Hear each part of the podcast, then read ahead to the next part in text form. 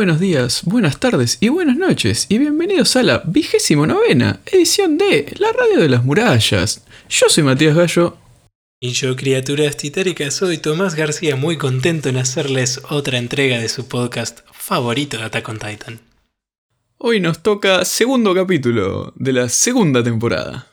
Segundo capítulo, ya empezamos una nueva temporada, dejamos atrás la primera que tanto tiempo nos llevó y estamos muy contentos acá de nuevo, otro fin de semana encerrado en nuestras casas analizando este capítulo titulado Regreso a casa. ¿Querés que te cuente las noticias?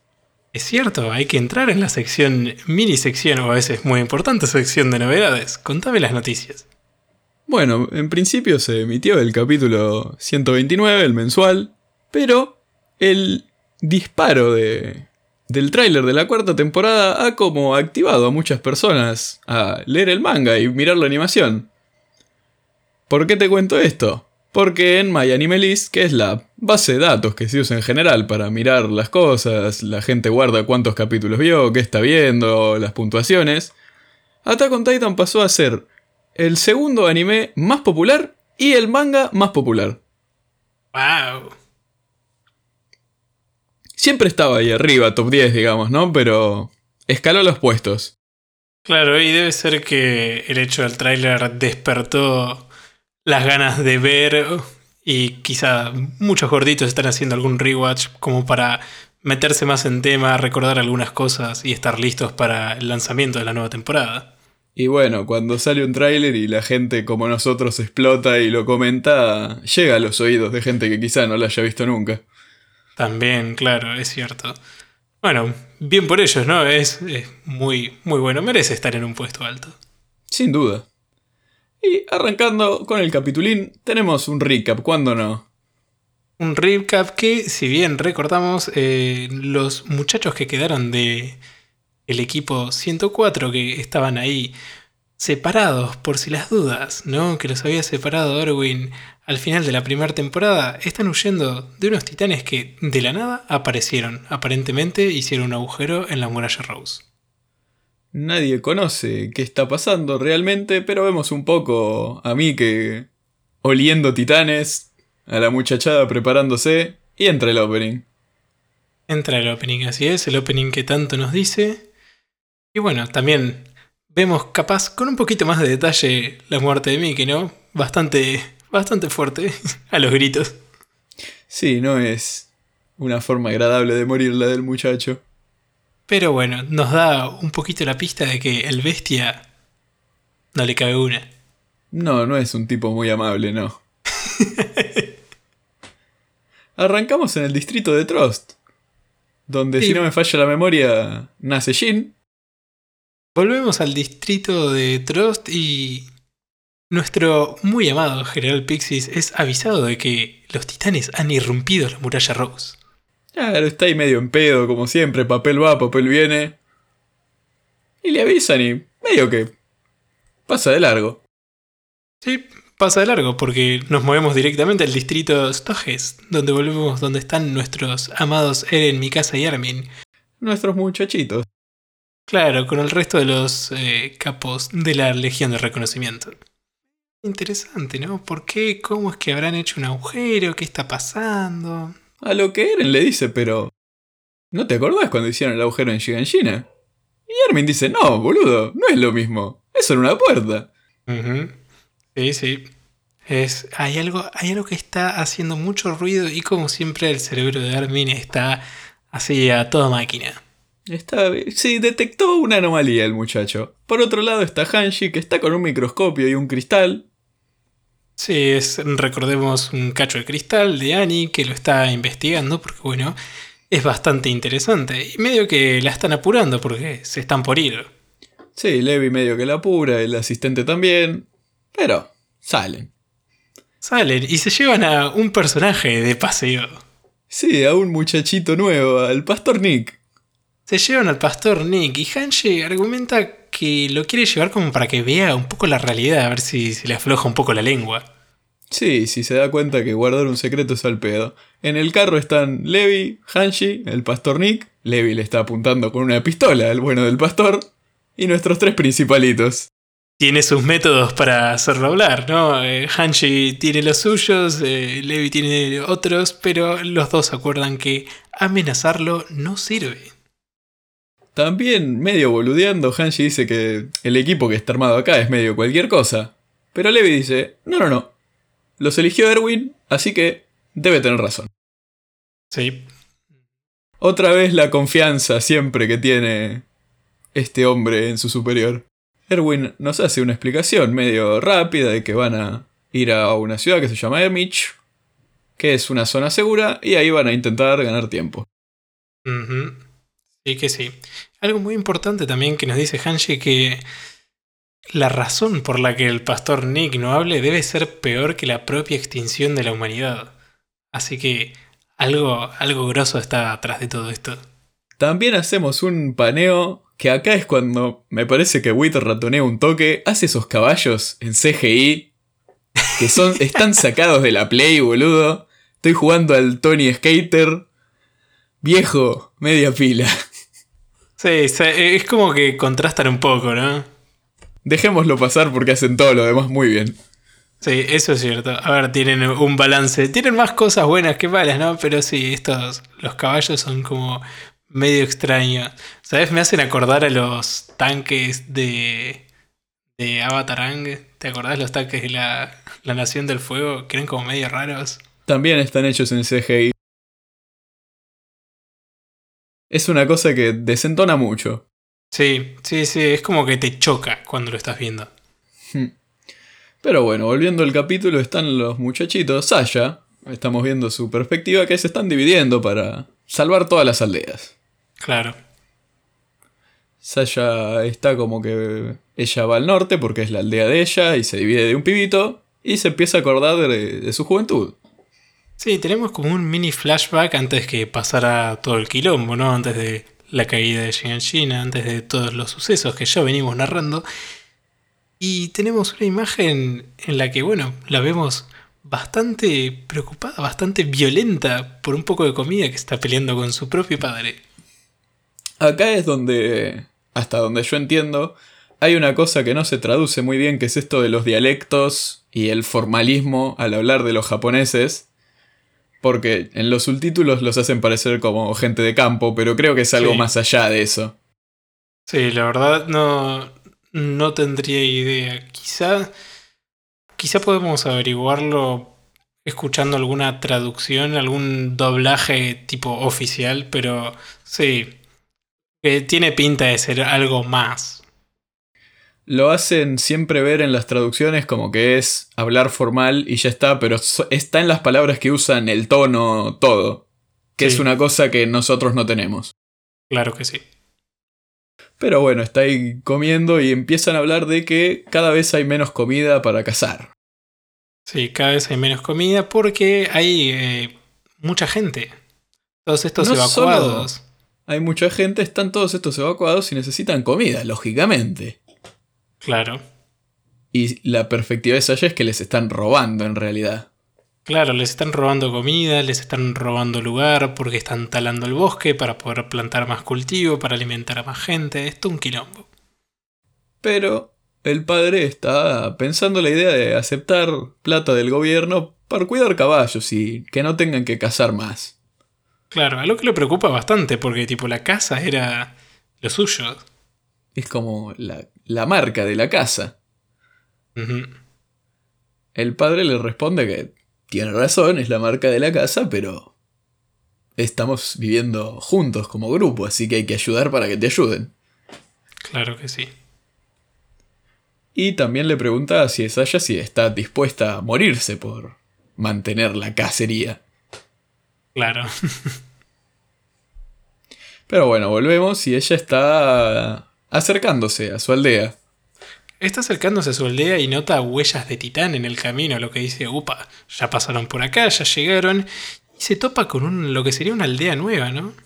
Y escúchame acá porque acá recortan otra cosa en el manga que me parece importante. A ver. Saya en su cabeza pone un planito, digamos, de, de las murallas y hace el camino que recorrieron los titanes. Nos comenta, por un lado, que ya llegaron a la, a la parte que no tiene ningún tipo de defensa, que sería su aldea, por ejemplo, pero nos damos cuenta de que no le cierran los números. ¿Qué? Como que dice que los titanes se movieron demasiado rápido. Ah, mira. Bueno, o sea, sí nos da un poco la idea, ¿no? Pero. Sí, es un poco a lo que se va sumando el capítulo, pero otra perspectiva más que dice que hay algo raro dando vueltas. Sí. Bueno, mira, curioso que lo hayan sacado, ¿no? Siempre. Sí. A ver. Hay mucha gente diciendo que hay algo raro. Supongo que sacar una más no, Mm, sí, no quizás. afectaba tanto. Quizás, puede ser. Pero sí, llega a esta aldea copada y hay una pibita que está mirando la pared mientras están manducando a la madre. Sí, esta, esta niña está bastante en shock, ¿no? Es una situación complicada. Muy complicada. De nuevo, estas cosas de censura que pasan siempre. Está como tironeando un cacho de carne el titán cuando nos lo encontramos. Me lo imaginé que iba a ser algo así. Me lo imaginé. Es que sí. A lo Y sí, que por Sasha llega con su hacha y le da un golpe mientras nos vamos a la mitad del capítulo.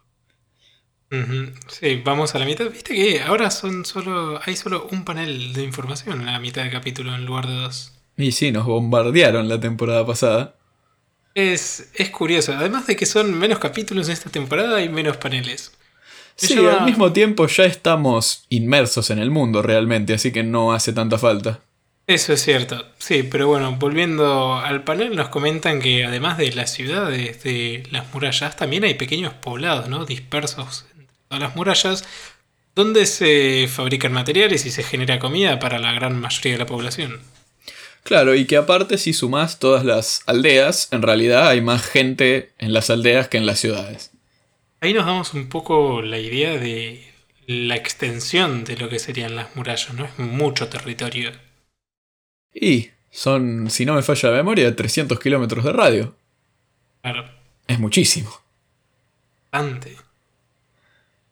Pero bueno, está Sasha dándole hachazos en la nuca al titán con poco éxito, Sí, porque recordemos que las espadas son de super acero. Claro, son súper aceros, son súper filosos, eh, son muy efectivas, pero bueno, el hacha esta parece que no está funcionando porque entre hachazo y hachazo no lo está consiguiendo. A lo que termina perdiendo el hacha y dice, bueno, a la señora vamos. ya se la están manducando igual, vamos a salvar a la pibita. Agarró la piba y bueno, se fue corriendo. Me gusta mucho cómo la madre se relaja una vez ve que ya están salvando a la nena. Claro, y sí. Lógicamente, es más o menos eh, un poco el paralelismo con el primer capítulo, ¿no?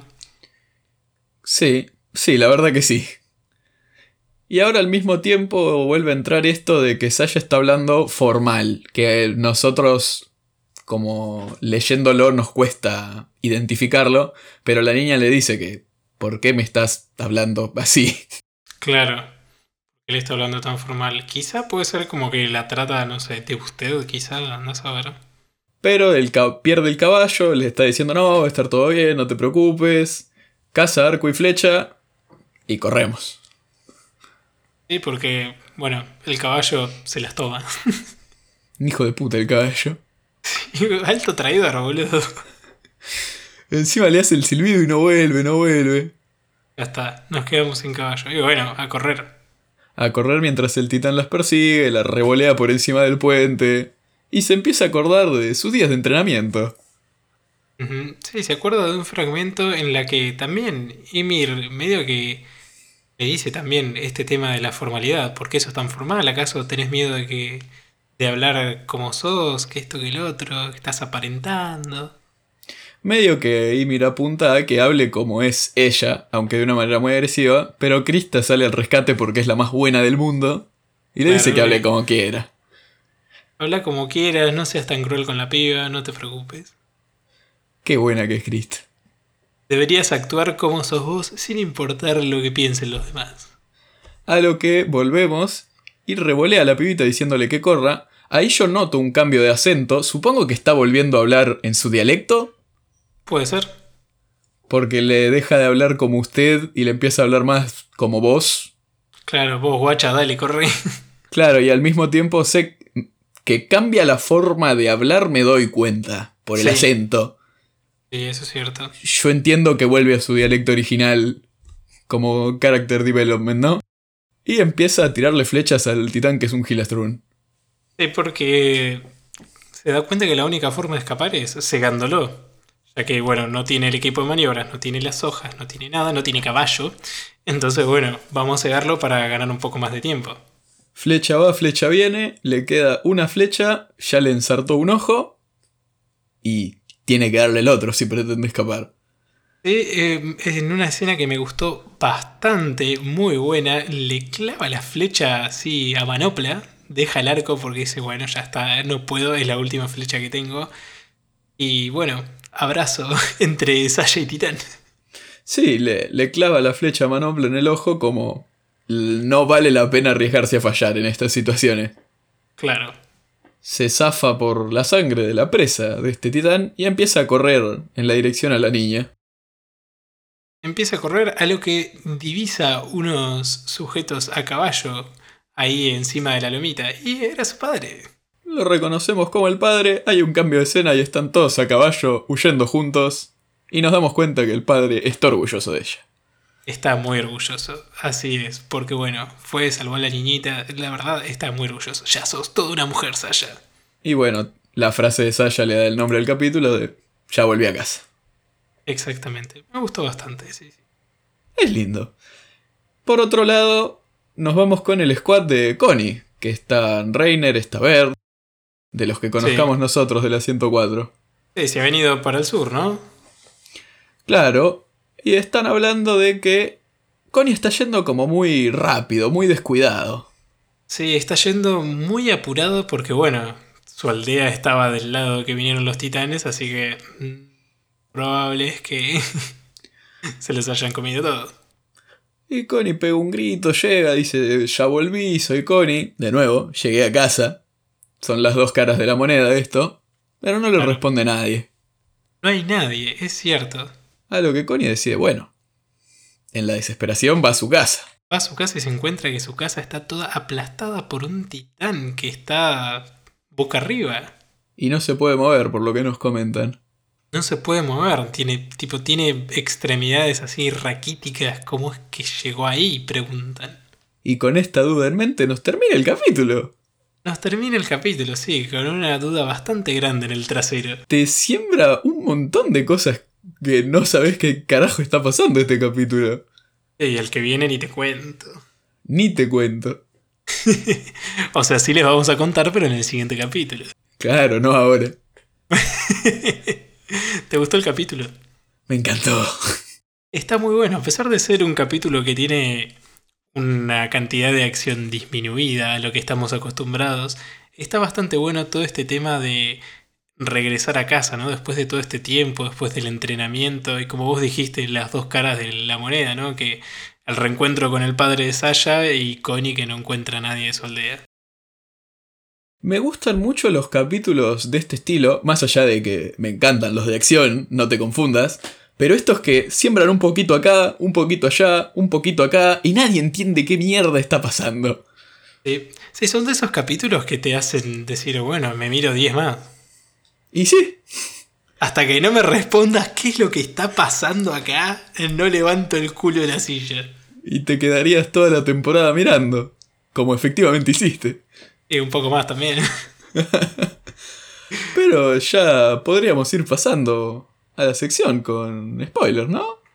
Claro, sí, recuerden muchachos que después de cada análisis hablamos un poquito del capítulo con algún que otro contenido al día de la animación, ¿no? Que sería el tráiler de la última temporada. Me encanta poder haber actualizado eso.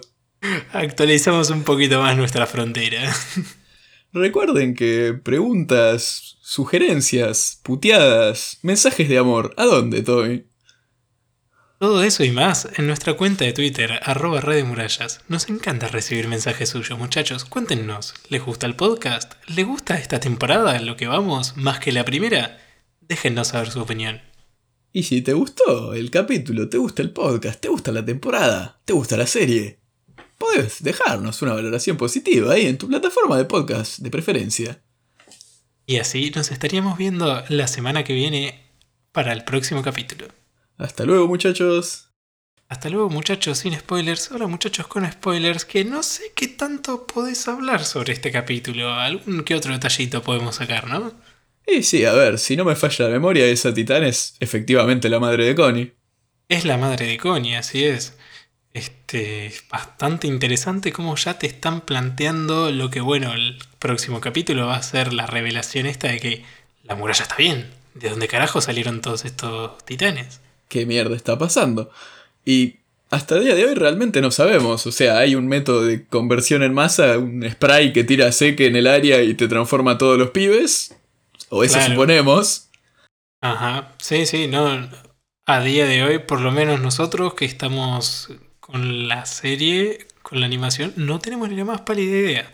Capaz que hay algunos de nuestros oyentes bien gorditos que están al día con el manga y saben y se están riendo de nosotros. Pero bueno, somos jóvenes e inocentes. Es que hasta el día de hoy solo nos han mostrado la, jeringa.